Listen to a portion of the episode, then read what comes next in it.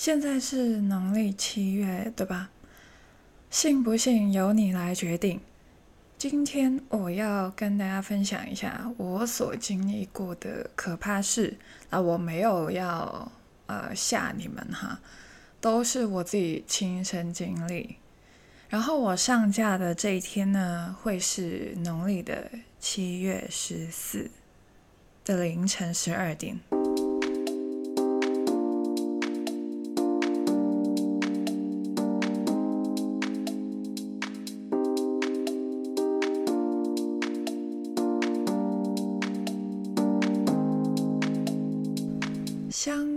大家可能没有来过，那日本呢？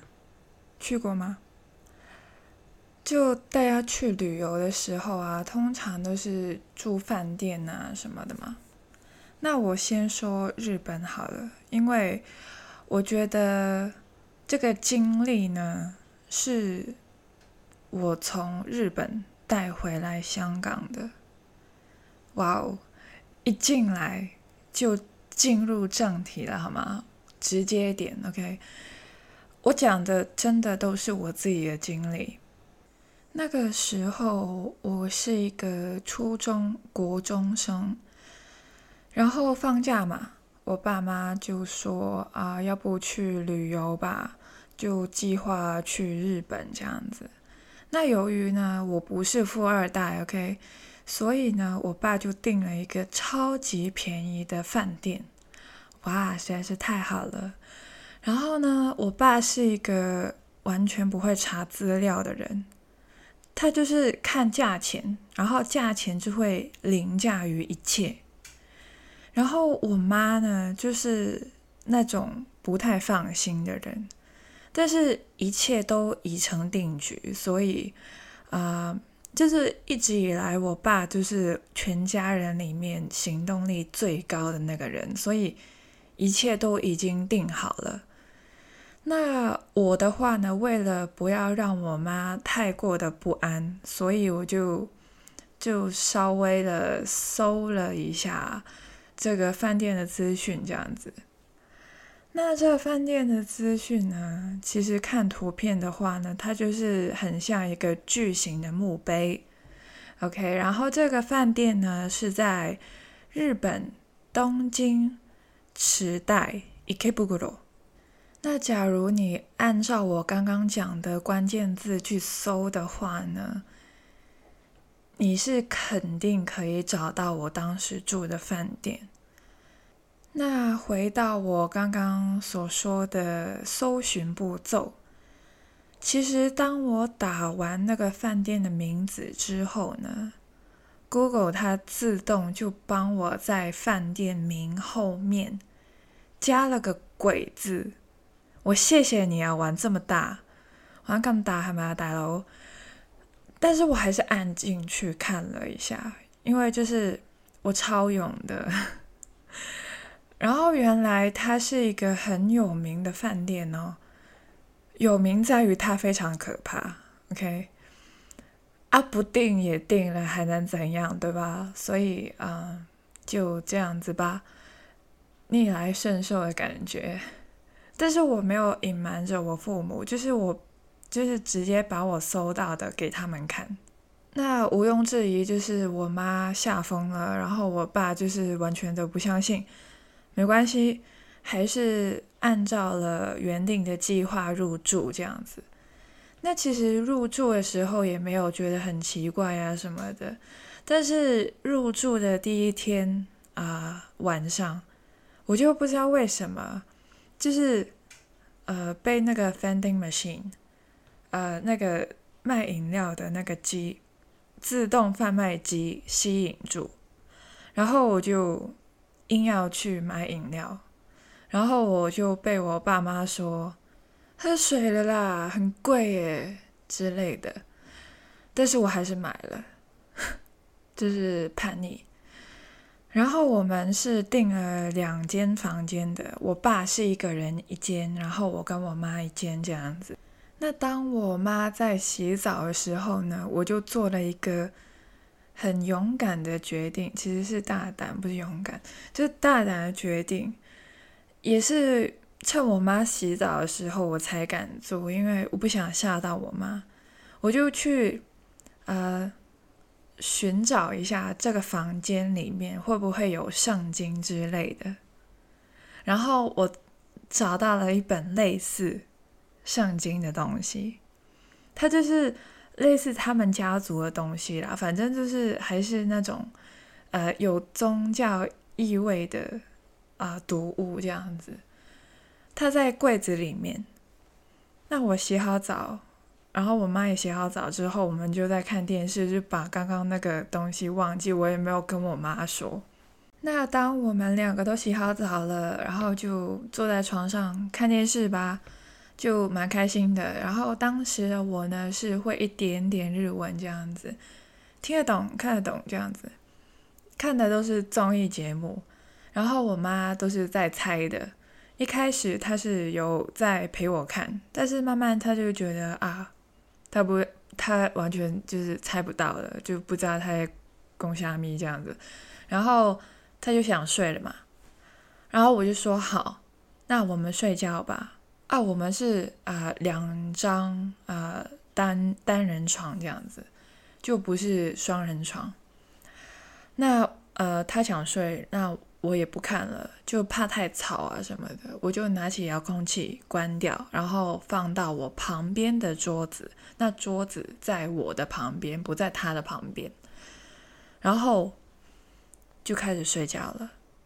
那睡到一半，我醒来了，觉得有一点点不太舒服，但是其实没有什么太大不了的，可能是不太习惯，然后就睡回去了。那隔天起床一醒来，眼睛睁开，我是看到我的遥控器在我床上，然后我就再次把它放回桌上。那我妈呢？我妈还在她的床上。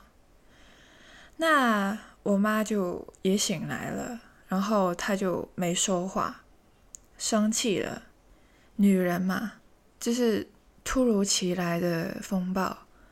发脾气，我也不知道为什么了，反正就是还是逆来顺受吧，就反正没事什么，然后就离开饭店，然后去吃饭什么的，然后我妈就突然间问我说，就是当我爸妈都在的时候，我妈就突然间开火了，她就问我说，你干嘛看电视看到那么晚？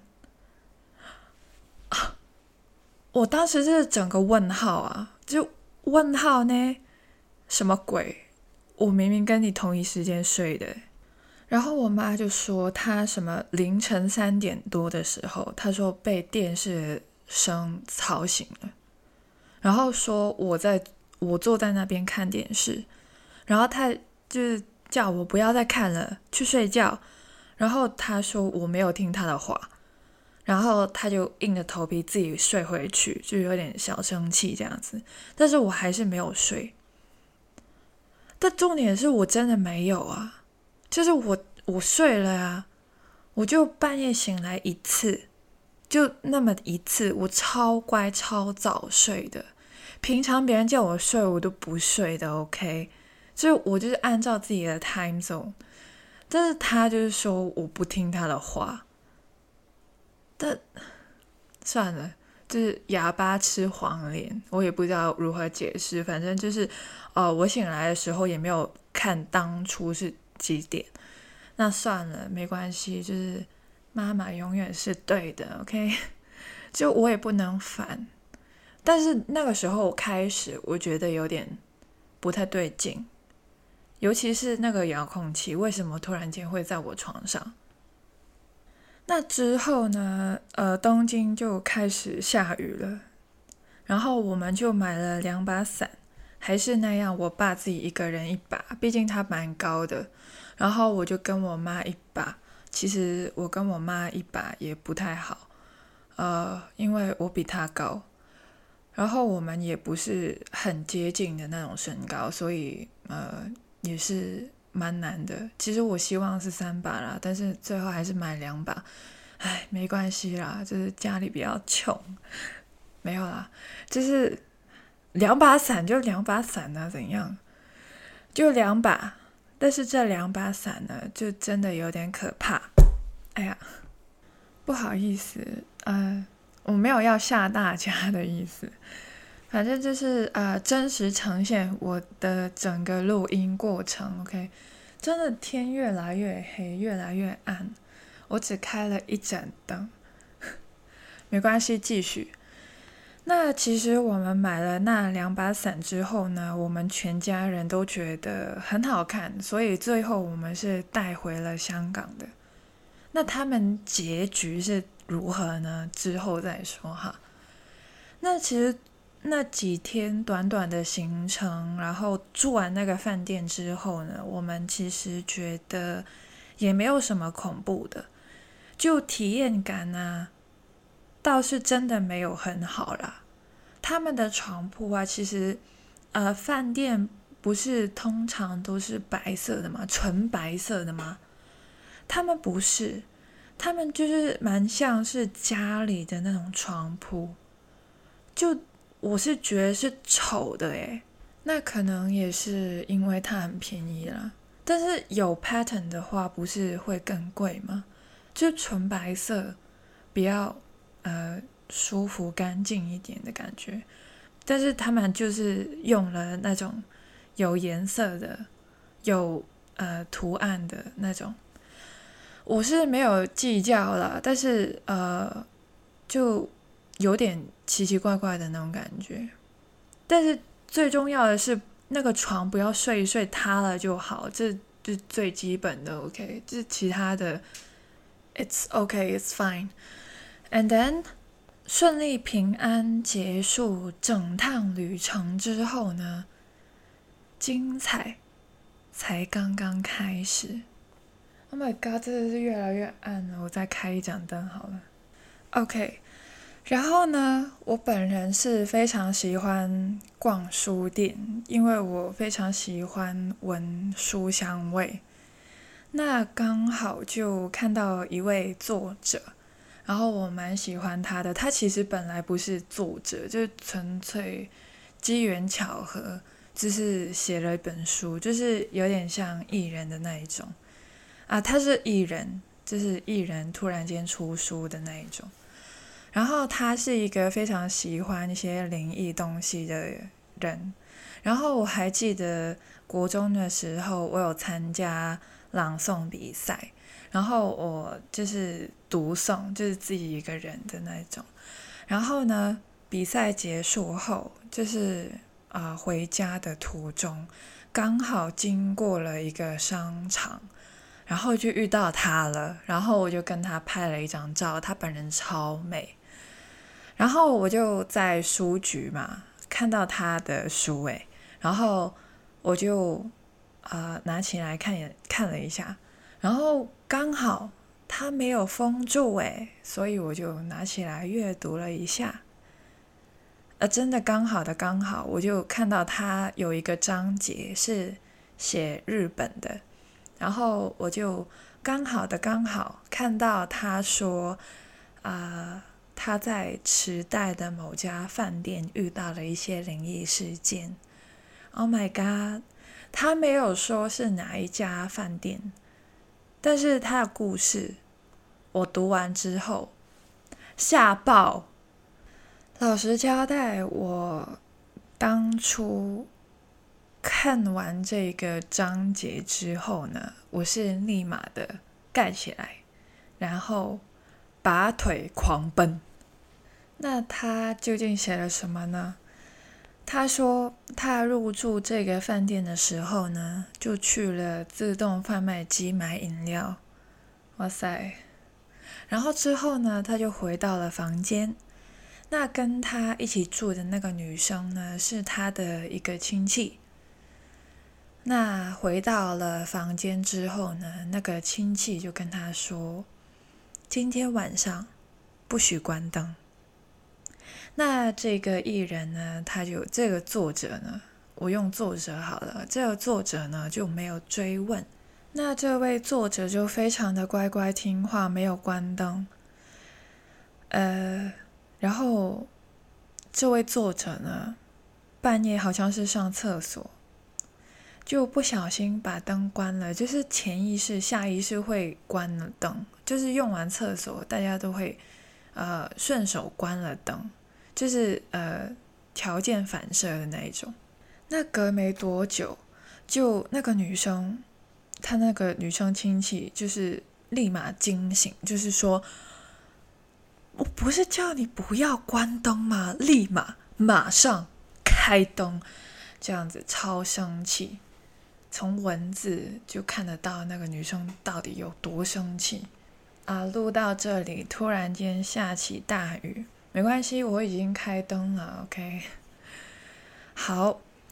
那当作者跟亲戚离开了饭店之后呢？那个亲戚才坦白说。当初我叫你不要关灯，是因为你在自动贩卖机买完东西之后呢，有东西跟着你进来哦，而且他没有走哦。哇，他就是他说为什么开灯，就是因为他会待在开灯的那个位置，所以他们才不关灯。那我读到这边，我真的是吓爆了，好吗？就是有点像我的故事，就是有一点点像。那我这个故事是真的没有跟我爸妈说，就是我自己扛下了所有。现在我要跟你们说，哈哈哈。那买回来的雨伞呢？OK，我们还在继续用。那现在已经他们不在人世了，OK。那现在他们在哪里呢？我现在说。呃，他们最后呢，真的是烂到不像人形。那我现在这边的雨呢，真的是越来越大了。然后我现在还要讲雨伞的故事，希望那个收音不会太差。假如大家觉得不太舒服的话，我在这里跟大家说声抱歉。啊，继续讲雨伞的故事。他们最后就是烂到可以变成一个凶器，反正就是烂的不普通啊！当时是我用一把，我妈用另外一把。某天我放学时候下雨嘛，所以我就撑伞了。之后我身边的人的雨伞呢，都是没有事的哦，但是我的雨伞呢，就一直。不受控制，一直甩来甩去，然后我想关掉啊，我就是宁愿淋雨了，好吧？关不掉，它最后就是整个吹到完全那个骨折，好吗？就哇，我我都不知道它的结构是怎样的，反正就是立马扔掉啊什么的，我也不敢再去碰它。那回家之后呢，我就跟我妈说，呃。它烂成什么样子？然后我妈就跟我说，另外一把的结局同样，他们落得了一模一样的下场。那我一开始不是说了吗？我妈是相信的，我爸是不相信的。那现在可能以我我们这里的听众啊。可能你们是偏理性的，你们会觉得，哎，他们是像类似雨伞，那他们的质量可能差不多，所以他们的烂是差不多的，也没有什么太大不了的吧？我我们会不会太夸张什么的？我觉得这样子的思维模式，这个逻辑是没有毛病的。我当初也是有想过这一个逻辑，那就接受吧，没关系。旅行结束后回来，发生了这一件事情。我爸呢，就是非常理性的人。那我以为他会就一直坚持着，不会相信有这种事情发生。不会相信这种巧合。那，但是到了某一天，我爸突然间走过来问我说：“你不是会日文吗？我想问你一个问题，请你回去，或者是请你离开的日文是什么呢？”我当下是非常的冷静的，但是我已经知道这个问题背后的意思，懂的都懂。就是假如你真的听得懂的话，你会猜得到它背后的那个意思是什么。反正就肯定不是要赶我这个女儿走啦，就是有其他的呃东西感应到了。让人不太舒服，所以想要请他们离开这样子。不过老实交代，我觉得，呃，狂讲这一句也没有太大的帮助，因为女儿我啊，真的很惨。那女儿我呢，是一个对学业非常有要求的人，我是靠努力才可以变成学霸的。所以呢，我下课之后呢，我就会去补习，然后吃饭，然后再补习，补习完回家洗澡睡觉，然后大概十点十一点就睡觉了。当时的我，OK，现在不可能，OK。然后按照自己的进度，我会有一个自己的起床时间。因为我真的很清楚自己就是在下午啊到凌晨的时分，那个效率是真的比较高的，所以，呃，假如我的进度严重落后的话呢，我十点多十一点睡觉，但是我可能两三点就会起床的那一种。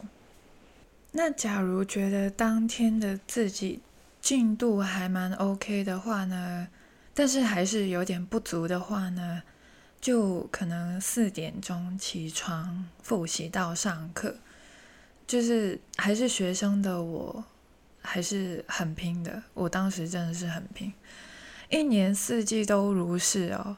就是就算超级冷，冷到不想起床，我还记得有一年就是真的是零度，Oh my god，我还是会起床，我就是那么自律。当时想想就是觉得自己好可怕哦，对。哦我也不知道自己怎么过来，反正我就过来了，OK。但是有时候啊，就是还是会提早复习完毕，就是时间会遇多了。那怎么说呢？就是呃，可能我两点起床这样子，但是我可能五点就已经复习完毕了。那我学校是八点十五分才算迟到的，就。我通常都是七点四十五分到学校，我到学校可能就是会继续读书啊、吃早餐啊、聊天啊什么的，所以五点钟结束了一切，我就觉得很早，就那些时间好想再睡回去哦的那种感觉。毕竟我的时间表真的很忙啊，就是有时间的话就能睡则睡。那女儿，我经历了什么的事情呢？那一阵子，每一次当我读完书想要重睡的时候，我都会出现同一种状况。那我们理性的去看待这件事情，哈，在医学的角度呢，这个叫做 sleep paralysis，睡眠瘫痪症。A.K.A. 鬼压床，我也不知道怎么了，就反正每一次我觉得我自己醒来了，但是我没有，然后我就一直挣扎，想要挣脱，但是完全没有用，甚至慢慢看到一些东西飘来飘去，但是我又不能动，我整个人超重。有一次，因为我是一个。呃，侧睡的人，就是我一定要侧睡，不然的话我会睡不着，所以我就侧睡啊。然后 sleep paralysis 就来了，就是睡眠瘫痪症就来了。然后我我可以睁开眼睛，但是我其他所有东西都不能动。然后我就看到一颗眼珠，是一颗哦，就一颗哦。他看着我，我又看着他，他就会滚来滚去，就是眼仔隆隆，就是呃滚来滚去的那颗眼珠，一点都不可爱。OK，有人说就是鬼压床嘛，骂脏话，骂他脏话什么的，我没有。我每次都是等他自己让我，呃，拿回夺回我这个身体的主导权。那段时间其实重睡我都很怕，呃，还有其实老实讲，重睡之后起来更累。有一段时间我就是放弃了重睡。但是我真的很累啊！就是我是一个不喝咖啡的人，然后我就有一段时间就是喝茶，就是每天早上都喝茶。我之后也跟我妈说了这件事情，然后她又给了我一条黑色的东西，就是串珠手链的那一种，纯黑的，我也不知道是黑曜石还是黑碧玺。反正我有了它之后，我以为我再也不怕了。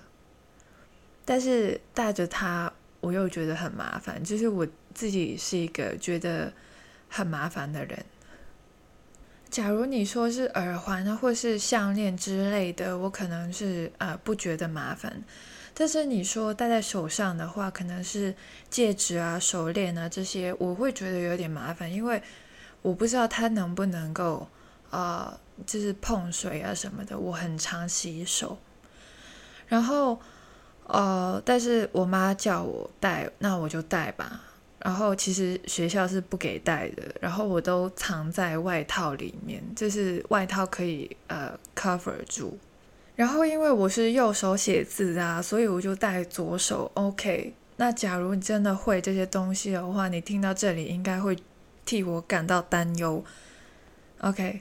假如不知道的话，就继续听下去。我反正我肯定会讲的。然后那段时间啊，我妈就说一定要一直带着，所以我就睡觉也带着。那段时间我努力尝试重睡，因为我真的很累。但是一切没有改变，甚至变本加厉，一切都还在。然后呢？那一次上课的时候，就是有个同学，现在还是非常好的朋友。然后他数学有点差，没有啦，就是你有我啊，对吧？就是啊，他很常会问我数学，然后我就啊，因为他那个时候是坐我后面的，我也不知道为什么，他比我矮十厘米，他坐我后面，但是。但是啊，他就问我数学，我就转身啊回他这样子。那教他的途中呢，他就看到我手上有那个串珠，他就吓到了，他就问我说：“你为什么会戴这只手？”我当时是百思不得其解的，然后就问他说：“怎么了吗？”就是假如我要戴手表的话，也会戴左手啊。我右手写字，我会教你数学，怎么了吗？而且你又不是不知道，大家都是考生嘛，考试一分一秒都要珍惜啊。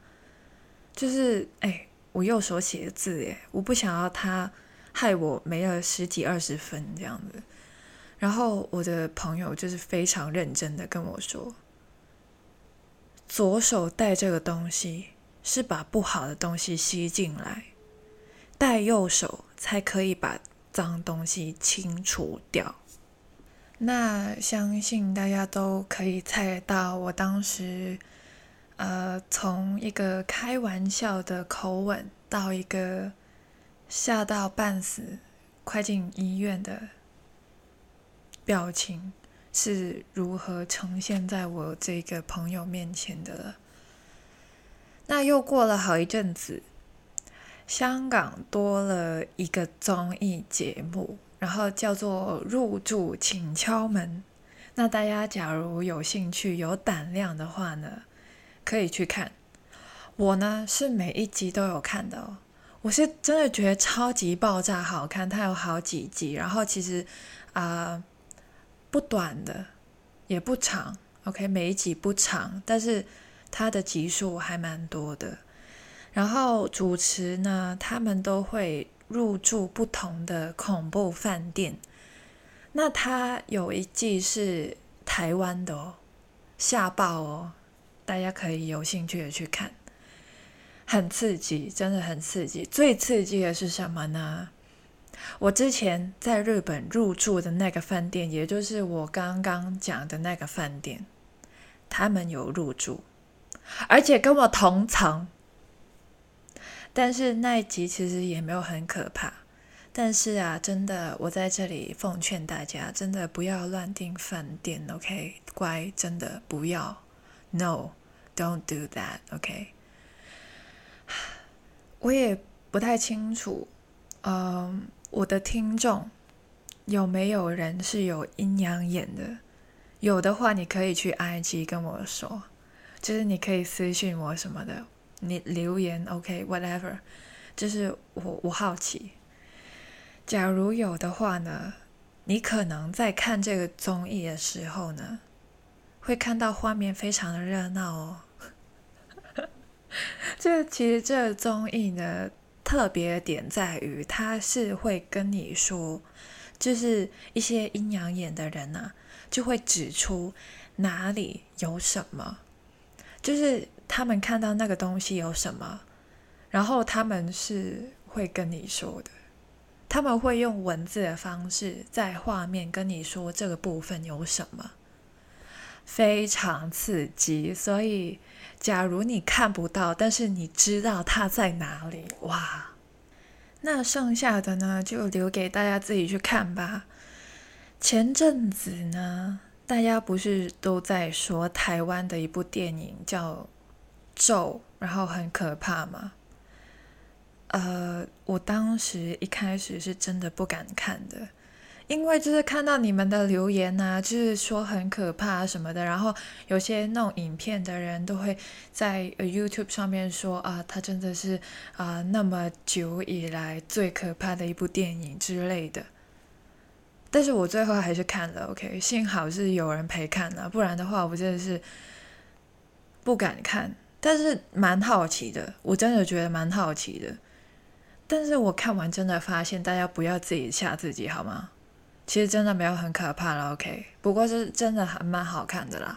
然后啊，现在不是啊农历七月嘛？现在是啊八月啦，现在是八月啦。但是只是是农历七月这样子。那十月的时候呢，通常就是啊会有更多的恐怖片，因为啊万圣节。然后我是蛮期待的，因为我自己真的是很喜欢看恐怖片。